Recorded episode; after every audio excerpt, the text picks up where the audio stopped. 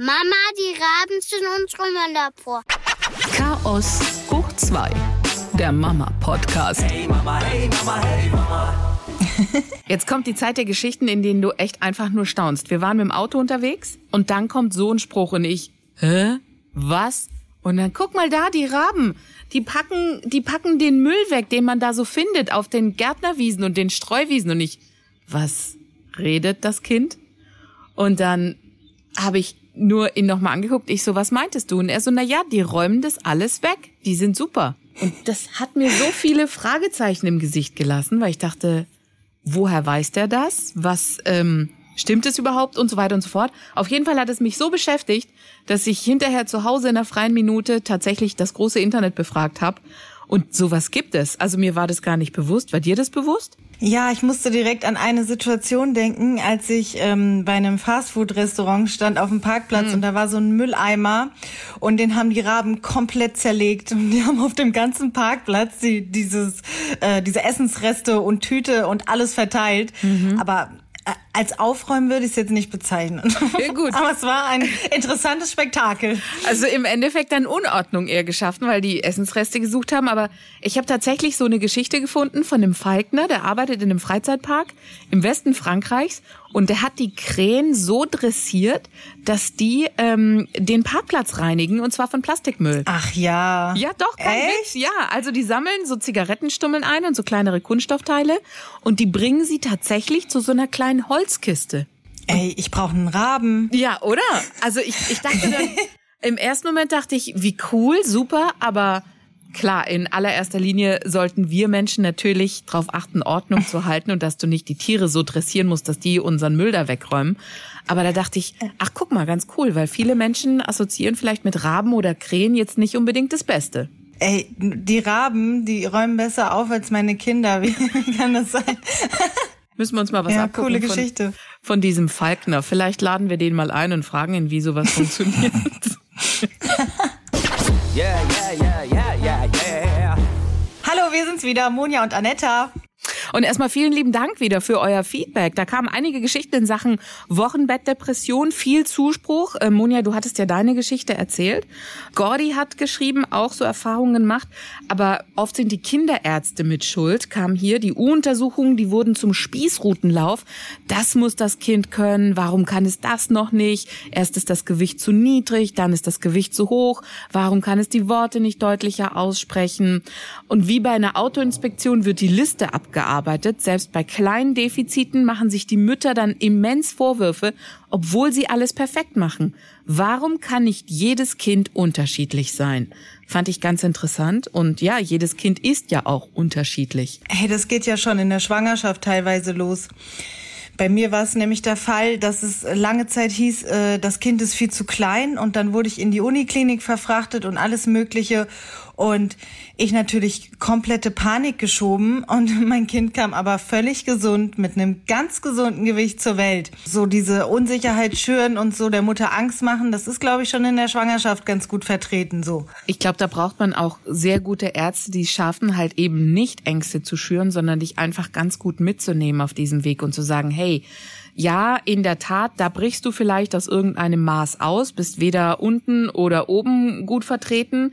Da schauen wir danach, aber und wenn du dann einen Arzt hast oder eine Ärztin, die sagt, meine Erfahrungswerte und wir kriegen das gemeinsam hin und dich einfach in dem Moment beruhigt, wo du vielleicht so aufgelöst so eine so eine Praxis verlässt, das ist glaube ich die Kunst. Ist nicht so einfach. Konstanze hat sich auch gemeldet, hatte das auch mit der Wochenend äh, Wochenenddepression, Wochenend Das habe ich auch immer montags. was ein Versprecher mit der Wochenbettdepression. Sie sagt, eigentlich bin ich ein total lockerer Mensch, keine Ängste, nichts. Und dann hauen an diese Hormone nach der Geburt voll aus den Schuhen. Ich hatte plötzlich Albträume ab dem vierten Tag, als ich dann zu Hause war, was alles passieren kann. Also Panik, wo das Baby alles runterfallen kann. Ich habe geheult, wusste nicht mal warum, mein Kind angesehen und gedacht, bei mir ist was falsch. Du hast diese Panikattacken, aber trotzdem fühlt es sich nicht an wie, ey, du bist Mama haben einen doch alle erzählt, dass das sofort da ist. Zum Glück hatte ich eine tolle Hebamme, die mir ganz offen sagte, dass das normal ist. Die meisten reden nur nicht darüber. Einen tollen Mann, mit dem ich darüber reden konnte, das ist auch ganz wichtig. Heute ist unser Zwerg sieben. Ich bin eine stolze Mama, aber auch ich musste erstmal da reinwachsen und durch dieses Tal durch. Also, ja, Vielen lieben Dank für diese Sehr schön. Mhm, für diese Erfahrungen. Uns ganz wichtig, auch darüber zu sprechen.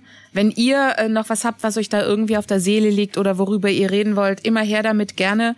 Wir sind da für euch sehr gerne da. mamas.swr3.de, ganz einfach unsere Adresse. Hey Mama, hey Mama, hey Mama. Wir haben Gäste heute bei uns, was uns natürlich sehr freut. Die liebe Kollegin Anja Höfer ist bei uns von SWR 2 Limonadenbaum. Wenn ihr den Podcast noch nicht kennt, das ist wirklich eine ganz tolle Geschichte, denn Anja, ihr stellt da Kinderbücher immer vor, also aus ganz, ganz verschiedenen Bereichen. Schön, dass du da bist erstmal. Hallo, ich freue mich, bei euch zu Gast zu sein. Ja, genau. Wir haben uns das so im letzten Sommer überlegt, als wir dachten, Mensch, Podcast und wir, äh, die Theresa Hübner und ich, meine Kollegin. Und wir haben beide Kinder im Vorschulalter, sie einen zweijährigen Sohn, ich eine vier, bald fünfjährige Tochter. Und es war irgendwie naheliegend, dass wir dann was, und wir sind beide Literaturredakteurin. Und da war es naheliegend, dass wir äh, was mit Kinderbüchern machen, weil wir damit ständig zu tun haben. Und äh, es macht einfach riesig Spaß, denn es ist eine fantastische Welt, die man da anfängt zu entdecken. Ich sehe schon, nicht nur die Kinder sind Fans, auch die Mamas auf jeden Fall. Auf jeden Fall. Es sind wahnsinnig schön gemachte Bücher gibt es in Deutschland. Wir haben so ein Reichtum an Kinderbüchern. Und das war auch so ein bisschen die Idee, äh, den Eltern so ein bisschen Orientierung zu geben. Denn der Kinderbuchmarkt, der boomt wie kein anderer Büchermarkt. Und es gibt so wahnsinnig schöne Sachen. Und wir wollen so ein bisschen Orientierungshilfe geben in diesem Dschungel. Dann steigen wir doch mal so ein. Welches sind denn für dich oder für euch jetzt so die drei Bücher, von denen ihr sagt, das sind einfach so die Klassiker und die packen jedes Kind? Ganz klar bei uns an erster Stelle Pippi Langstrumpf, Astrid Lindgren sowieso, eigentlich alles. Aber Pippi Langstrumpf, finde ich, ist die absolute äh, Superklassikerin. Ähm, und das Geheimnis dieser Figur ist, dass das ein Kind ist, das Macht hat. Und das wünscht sich ja jedes Kind. Kinder sind immer das letzte Glied in der Kette, die Kleinen, die Schwachen. Und dieses Kind, Pippi, hat die Macht. Sie hat Geld, sie hat einen Koffer voller Geld, sie ist stark. Und sie lebt alleine ohne ihre Eltern mit, nur mit Tieren. Also welches Kind wünscht sich das nicht? Ich finde, das ist ein wahnsinnig schöner Entwurf für Kinder. Pippi Langstrumpf notieren wir für uns. Absoluter Platz eins finde ich auch total gut für Jungs. Ähm, Nummer zwei wäre äh, so das Sams. Das ist ja ein Klassiker, den gibt es seit den 70er Jahren von Paul Maar. Ich habe das selbst schon als Kind äh, in der Augsburger Puppenkiste immer gesehen. Das Sams ist auch so ein bisschen, gehört in diese Pippi Langstrumpf-Gruppe frech und sehr lustig. Und es kann gut reimen. Kinder lieben ja auch Reime. Und es hat diese Wunschpunkte im Gesicht. Also es kann sich alle möglichen Wünsche erfüllen. Äh, wünschen sich Kinder ja auch. Ähm, genau. Also das wäre Platz zwei, das Sams von Paul Maar. Da muss ich jetzt ehrlich sein, ich weiß nicht, Monja, wie es dir geht. Das Sams, das kannte ich, jetzt könnt ihr mit dem Finger auf mich zeigen, nicht. Du kennst das Sams nicht? Also Pippi Langstrumpf, ja, bin ich dabei. Wie gesagt, ich bin in der, neben der Bücherei groß geworden. Aber Sams, ich, griechische Kinderbücher, Ich ja, schon. das ist das, was, du kennst es? Ich war voll das Sams-Fan. Ich war sogar im Kino damals mit meinem Vater, das weiß ich noch. Ich habe das Sams geliebt. Ja, das Sams ist großartig. Und es gibt gerade einen neuen Band auch. Paul Maar schreibt immer noch Sams-Band, ist seit den 70ern. Das ist ganz toll. Okay, und es ist ein Reimemonster, das ist gut. Dann nehme ich das für mich mal mit für meinen Sohn, weil der liebt Reime im Moment. Sehr gut. so, und noch ein drittes, da würde ich sagen, also für etwas ältere Kinder, da ist Erich Kästner, so ein Klassiker. Bücher, die in den 20er Jahren geschrieben worden sind. Zum Beispiel Emil und die Detektive, Pünktchen und Anton. Ähm, das sind einfach unglaublich spannende Geschichten für Kinder, völlig zeitlos. Also die kann man heute noch genauso lesen wie vor 80 Jahren. Ähm, und als ich die gelesen habe damals, ich wollte auch sofort Detektiv sein. Also Erich Kästner wäre auf Platz drei für mich. Yeah, yeah, yeah. Also ich muss zugeben, ich bekomme gerade ein sehr, sehr schlechtes Gewissen. Weil ich habe ich hab diese Büchergeschichten, ähm, die wortwörtlich Geschichten, ein bisschen schleifen lassen. Meine Kinder hatten so eine Phase, da hatten die, ähm, also klar, ganz kleine Kinder hatten, also als sie ganz klein waren, hatten die Bock auf so klassische Bilderbücher und so. Und dann kam aber eine Phase, da, da hatten sie nicht so Bock drauf und konnten sich nicht konzentrieren und ähm, wollten dann immer irgendwas anderes machen. Dann habe ich so die Motivation verloren. Und habe irgendwie auch nicht mehr den Einstieg richtig gefunden. Ne, dann kamen die digitalen Medien und ähm, jetzt werde ich gerade aber so ein bisschen wieder angefixt und denke, jetzt habe ich eigentlich doch wieder Bock, diese Büchersache wieder aufzunehmen. Vor allen Dingen, Anja, ganz spannend, weil du auch gesagt hast, das sind ja zeitlose Geschichten. Also können eigentlich gut mit allem mithalten, passen immer gut rein. Ja, absolut, kann man immer machen. Und Stiftung Lesen, die sehr das, das Vorlesen propagiert, natürlich, weil das in vielerlei Hinsicht einfach eine tolle Sache ist für Kinder, für die ganze Entwicklung und so, die sagen, es reichen schon zehn Minuten pro Tag lesen. Das hilft schon so wahnsinnig viel für die Kinder, äh, für ihre Sprachentwicklung, emotionale Entwicklung. Es ist einfach ganz toll, wenn man sich diese zehn Minuten schafft, einfach zu nehmen, mit dem Kind ruhig ein Buch durchzublättern. Das ist einfach toll für die Kinder. Ja, lustigerweise war ich selbst voll die Bücherratte. Also auch später, als ähm, ganz viele meiner Freundinnen dann schon nicht mehr sich so für Bücher interessiert haben. Ich habe dann Harry Potter gelesen und wir hatten so ein, wir hatten so ein Bücherabo, das weiß ich noch. Da kam dann monatlich immer ein neues Band zu uns nach Hause und das war für mich so ein Highlight. Also so Pferdebücher, so richtiges Mädchenzeug. Und ich habe sogar äh, bei einem Vorlesewettbewerb mitgemacht. Ich habe zwar nicht gewonnen, aber ich habe mitgemacht. Und ähm, eigentlich ist es echt schade, dass ich das bei, bei meinen eigenen Kindern jetzt so vernachlässigt habe. Gerade kriege ich gerade wirklich ein beklemmendes Gefühl in mir drin. Aber es ist, es ist, glaube ich, so schwer, weil man hat jetzt heutzutage so viel Auswahl, was man den Kindern noch anderweitig als Entertainment bieten kann. Filme, Tablet, äh, irgendwelche Spiele, was weiß ich was. Und dann ähm, wird man, glaube ich, ganz leicht zu bequem fürs Vorlesen. Aber ist, aber dann ist es doch ein schöner Anlass, dass wir sagen, zum Start ins neue Jahr nehmen wir es uns einfach vor. Zehn Minuten, hast du gesagt, Anja, reichen, den Kids ein bisschen was vorzulesen, ein bisschen zu blättern in Büchern. Und mhm. ähm, da sind ja auch ganz aktuelle Themen auf dem Kinderbuchmarkt, wie zum Beispiel Diversität. Also unsere Gesellschaft beschäftigt das ja schwer, aber in Kinderbüchern ist das auch zu finden. Ja, das stimmt. Also wir haben immer ähm, pro Folge ein Thema, Freundschaft, Farben und jetzt die aktuelle Folge, da geht's eben um Diversität oder Vielfalt. Ähm, es ist so, also die, die Kinderbücher fangen jetzt an, sich darum zu kümmern, um das Thema. Aber es gibt noch viel Nachholbedarf. Es tut sich schon was.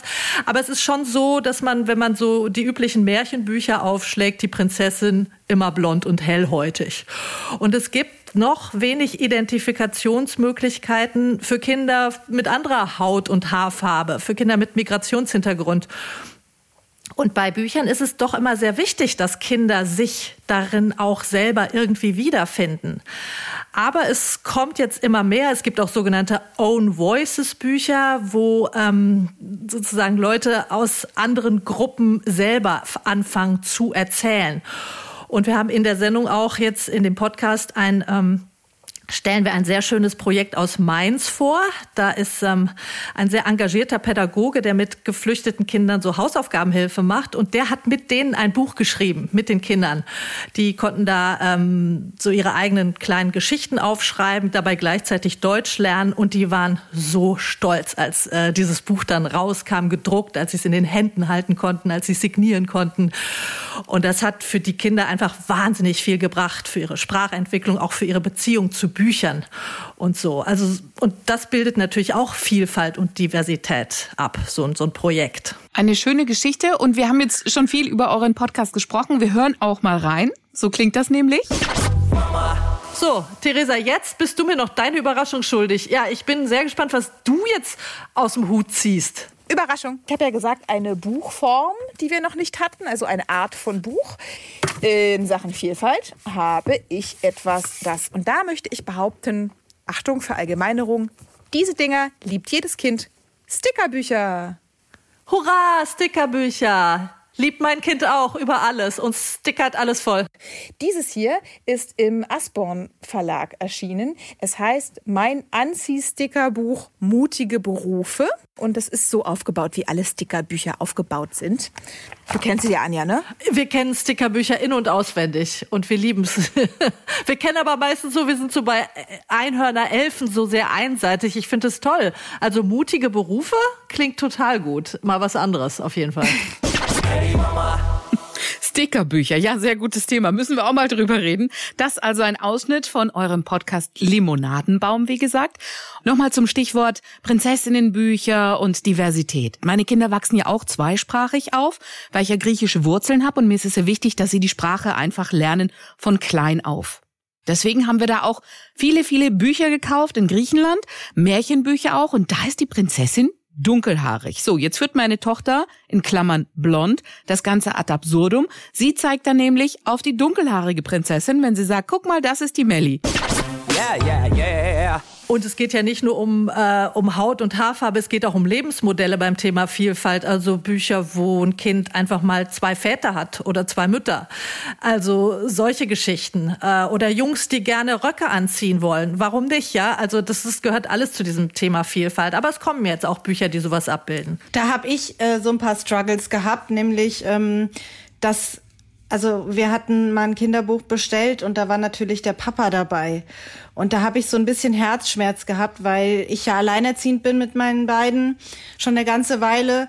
Und das finde ich eben immer wieder in Büchern oder auch in Serien, dass, ähm, ja, dass die Mama nicht alleine mit den Kindern ist. Ja, auch das ist so ein bisschen old-fashioned, dass da immer noch am häufigsten dieses klassische Familienmodell mit Mama, Papa, Kindern abgebildet wird. Und das ist ja auch bei weitem nicht mehr so. Gibt es ganz viele andere und verschiedene Modelle. Und auch das muss in Kinderbüchern natürlich Platz haben. Gerade auch wegen der Identifikationsgeschichte. Ja. Jetzt habt ihr auch immer wieder schöne Bücher, die Eltern wie Kindern helfen und Dinge ansprechen, die beschäftigen. Also ähm, bei uns, Monja, ich glaube bei euch auch ganz aktuell, äh, Tobsucht, Wutanfälle, wie auch immer es politisch korrekt gerade heißt. Aber das Thema Wut, wie kriegt man da dann eine gemeinsame Basis mit den Kindern hin? Da suchen ja Eltern auch immer wieder Hilfe und Kinderbücher können da ja auch ein guter Schlüssel sein. Ja, da hatte ich auch ein, wir hatten auch eine Wutfolge im Podcast. Da habe ich auch mit einer äh, Expertin, mit einer Pädagogin gesprochen und die sagt, Bücher sind ein ganz tolles Mittel, um solche solche Reizthemen in der Familie ganz in Ruhe einfach mal durchzusprechen. Also einen Moment suchen, wo die Stimmung gut ist, sich in Ruhe mit dem Kind zusammen hinsetzen, sich gemütlich machen und dann so ein Buch zu lesen, äh, wie zum Beispiel Wenn ich wütend bin. Das Buch haben wir auch vorgestellt. Da werden verschiedene Situationen einfach durchgespielt, äh, anhand so, von so einem kleinen Affen, der rasend wütend ist, mit dem sich die Kinder auch sehr gut identifizieren können.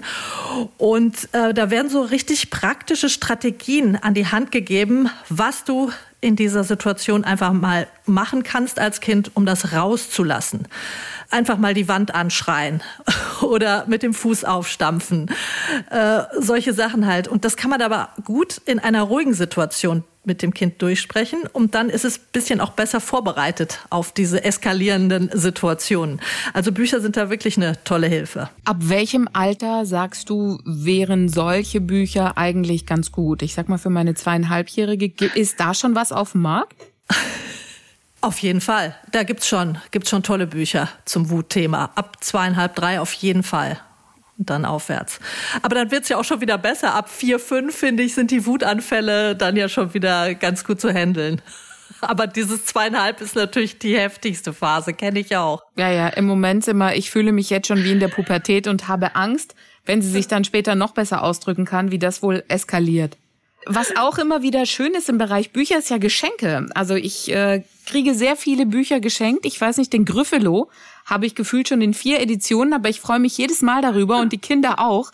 Aber vielleicht gibt's da einfach auch äh, bisschen was mehr außer Gryffalo und die Streithörnchen. Das sind so die Top-Bücher, die ich jetzt in dreifacher und vierfacher Ausführung habe. Und äh, das Neinhorn habt ihr nicht geschenkt bekommen, das haben wir nämlich bekommen. Das ist auch total populär. Das Monja, habt ihr das Neinhorn? Wir haben es noch nicht. Nein, wir haben eher so Sachbücher. Mein Sohn ist so ein Fan von so Dinosaurier-Lexikon und so. Was ich ja gar nicht. Also die Begeisterung ist jetzt eher einseitig. Aber ich habe jetzt einen größeren Wortschatz. Ich kann jetzt einige Dinosaurier besser benennen. Soll ich euch noch ein Highlight, was ich so im letzten Jahr, das war mein absolutes Lieblingsbuch. Ähm, das wäre ein super Geschenktipp. Das ist nämlich ein ganz ausgefallenes Buch. Das heißt, äh, das, das heißt Das Dunkle und das Helle von Kerstin Hau und Julie Völk. Und äh, das ist so bezaubernd und auch so besonders. Dieses Buch ist wie ein Kunstbuch. Es ist ganz toll illustriert mit so einer besonderen Technik, die Cyanotopie heißt, äh, mit, mit so ganz dunklen Blau. Ähm, und ähm, es geht eben um die zwei Welten, das Dunkle und das Helle. Und da wohnen äh, den, den hellen Bereich bewohnt ein Wesen, das heißt äh, das Zarte. Und dann gibt es noch das Struppige. Also das Struppige wohnt im Dunkeln und das Zarte wohnt im hellen Sonnenlicht. Und die sehen auch genauso aus, wie sie heißen. Äh, und es geht die ganze Zeit darum, wie, wie kommen die beiden zusammen. Es ist eine Geschichte über Vertrauen und Freundschaft. Und die müssen irgendwie so diese, diese Grenze zwischen hell und dunkel werden sie eines Tages schaffen zu überschreiten und zusammenzukommen. Und es hat so eine tolle Stimmung, dieses Buch. Es ist so poetisch, melancholisch, sehnsüchtig und es ist so ganz ungewöhnlich einfach als Kinderbuch. Das war so mein Highlight so im, im letzten Jahr. Das Dunkle und das Helle. Vielen Dank für diesen Tipp. Stehen einige Kindergeburtstage an, wo wir wahrscheinlich nicht anwesend sein können, aber ich sehe schon, ich werde es vielleicht ähm, drei, vier Mal kaufen, um es einfach zu verschenken. Nur damit es nicht wieder der Gryffalo wird. Danke für die Tipps und ähm, ja, vielleicht äh, sehr gerne wieder ähm, zu uns kommen. Also wir freuen uns und wie Monja gesagt hat, es gibt ja noch vielleicht Punkte, wo man sagen kann, da kann man noch Bücher vorstellen, wie zum Beispiel Alleinerziehend, ob es da vielleicht in dem Bereich einfach noch Bücher gibt, die tatsächlich auf diese Situation eingehen. Und vielleicht noch, ich weiß nicht, es klingt jetzt vielleicht bescheuert, aber mir ging es genauso, dass mein Sohn auch diese Dinosaurierbücher und Ritterbücher, das sind für mich als Frau immer sehr technische Sachen. Gibt es auch irgendwie, ja, so ein bisschen... Bisschen romantisch. Danke dass da, dass da ein bisschen, ja, ein bisschen mehr Weichheit reinkommt und die nicht einfach so, so hart und so, ja, diese Dinos, diese Zähne, diese Haut, dieses, ich, ich, ich lese das auch immer, ja, ich blätter das auch mit ihm durch, aber ich finde es so un, ja, unsexy. Das ist wie so ein Museumsbesuch, ne? Ja, voll. Also, Staubtrocken. Genau. Also, genau. Da gibt's bestimmt andere Sachen. Und wenn wir was finden, sagen wir auch Bescheid und wir kommen gerne bei euch rein. Das würde uns sehr freuen. Also, vielen lieben Dank. Tolle Geschichten. Anja Höfer, SWR 2, der Podcast Limonadenbaum, tolle Kinderbücher. Unbedingt mal reinhören, unsere Empfehlung. Und danke, ähm, danke, dass du bei uns warst und für die Tipps, die wir bekommen haben. Ich sag mal für den Frühjahr, äh, für ja. den, fürs Frühjahr. Wir können uns dann ja vielleicht so Richtung Ostern oder so einfach nochmal zusammenschalten. Das wäre toll. Sehr gerne. Vielen Dank auch. Yeah, yeah, yeah, yeah, yeah, yeah. Vielen lieben Dank nochmal für alle eure Hinweise in Sachen Mamas helfen Mamas.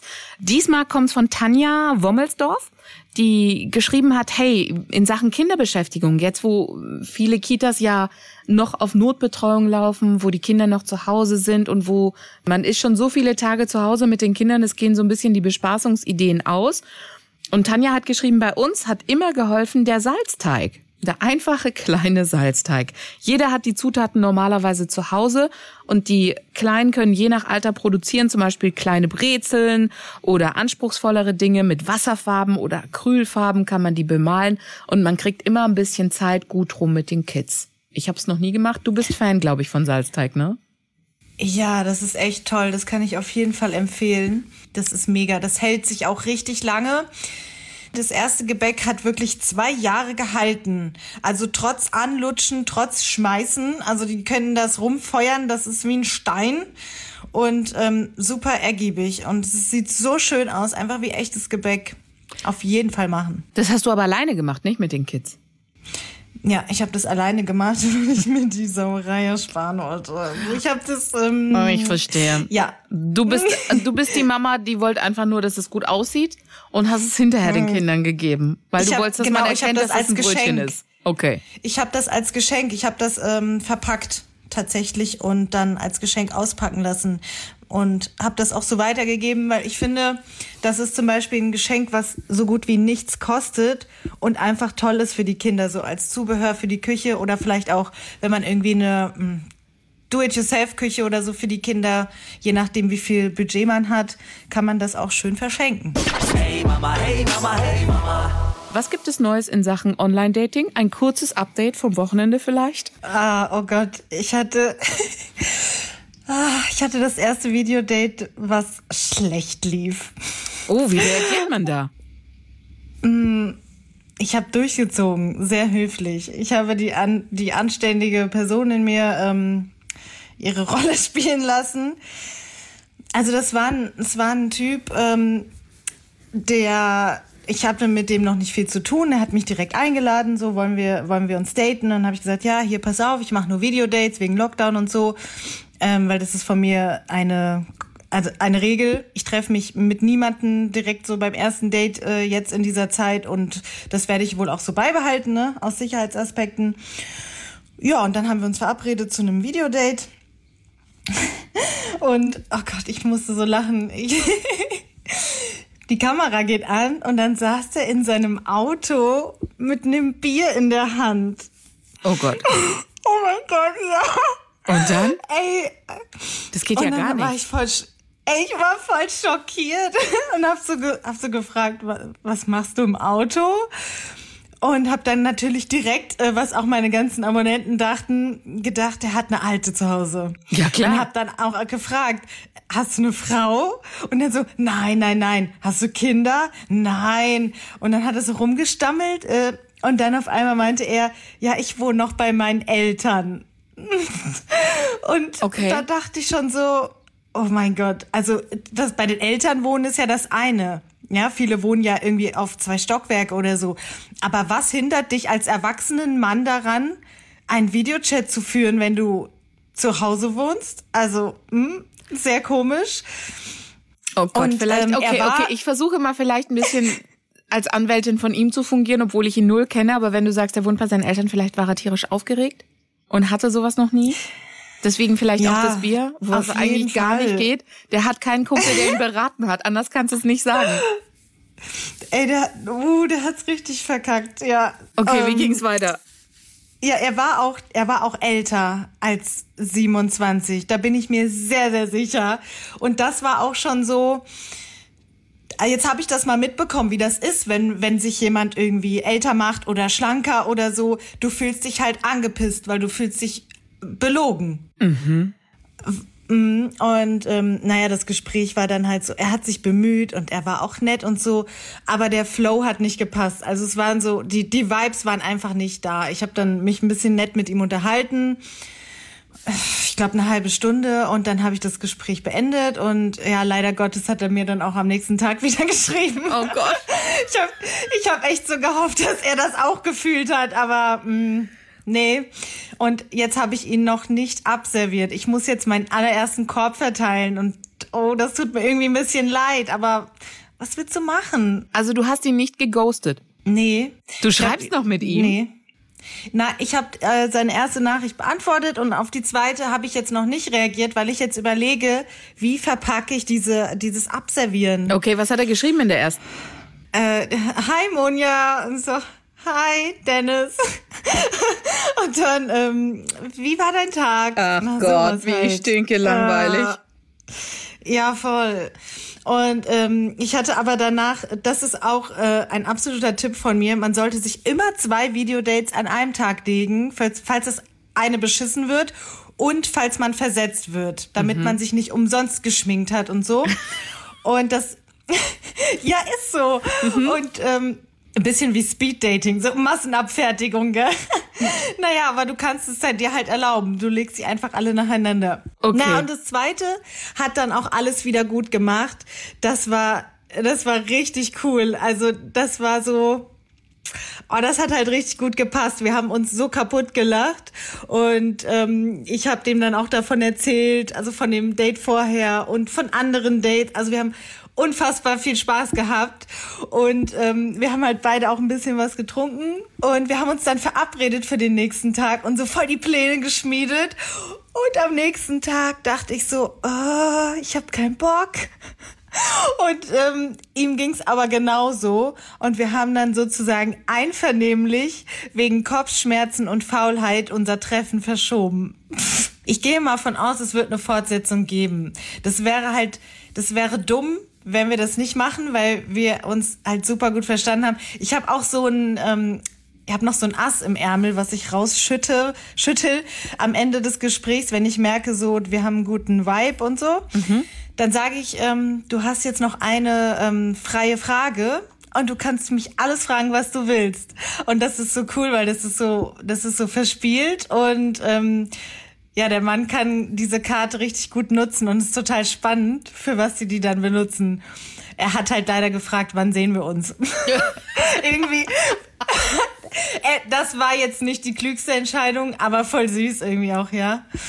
Okay, jetzt Ja, hilf uns mal ganz kurz weiter. Ich habe zwei Fragen. Zum einen, was ist davor schiefgelaufen, dass du dich mit, nennen wir ihn Dennis, äh, zum Videodate getroffen hast? Also wie konnte es so weit kommen, dass du ihn bis dato nicht entlarvt hattest, dass aber seinen Eltern wohl da- und dass er halt langweilig ist? Äh, ja, ganz einfach, weil ich eigentlich relativ schnell ähm, mich verabrede, ohne viel rumzuschreiben. Weil das ist auch ähm, so belegt, wenn du viel mit einem Menschen chattest, dann bildest du dir ein Bild von dieser Person in deinem Kopf, was so gar nicht existiert. Also du projizierst dann deine Fantasien und Vorstellungen da rein. Und ähm, manchen Menschen kann es auch passieren, dass sie sich tatsächlich verlieben übers Texten und dann triffst du diese Person und die ist einfach gar nicht das, was du dir ähm, in deinem Kopf zusammengesponnen hast. Und deshalb bin ich ein Fan davon, wenn die Männer, also die sind selten, aber es gibt diese Glücksgriffe, dass die direkt dich einladen und sagen, hey, ich will nicht lange rumfackeln, ich finde dich toll, äh, hast du Lust, dass wir uns mal verabreden? Okay, verstehe. Und dann sage ich, dann sage ich da auch zu, wenn mir die Bilder so auf den ähm, ersten Blick gefallen und in der Beschreibung jetzt nichts Bescheuertes drinsteht. Und ja, weißt du, es hätte ja jetzt auch sein können, dass ich von vornherein super hohe Erwartungen an den hab, weil der mir was Schönes schreibt. ja, ja, klar. Ähm, ich denke nicht, dass der gleich gesagt hätte, du, ich wohne bei meinen Eltern und wenn wir miteinander sprechen, dann muss ich leider in meinem Auto sitzen und Bier saufen.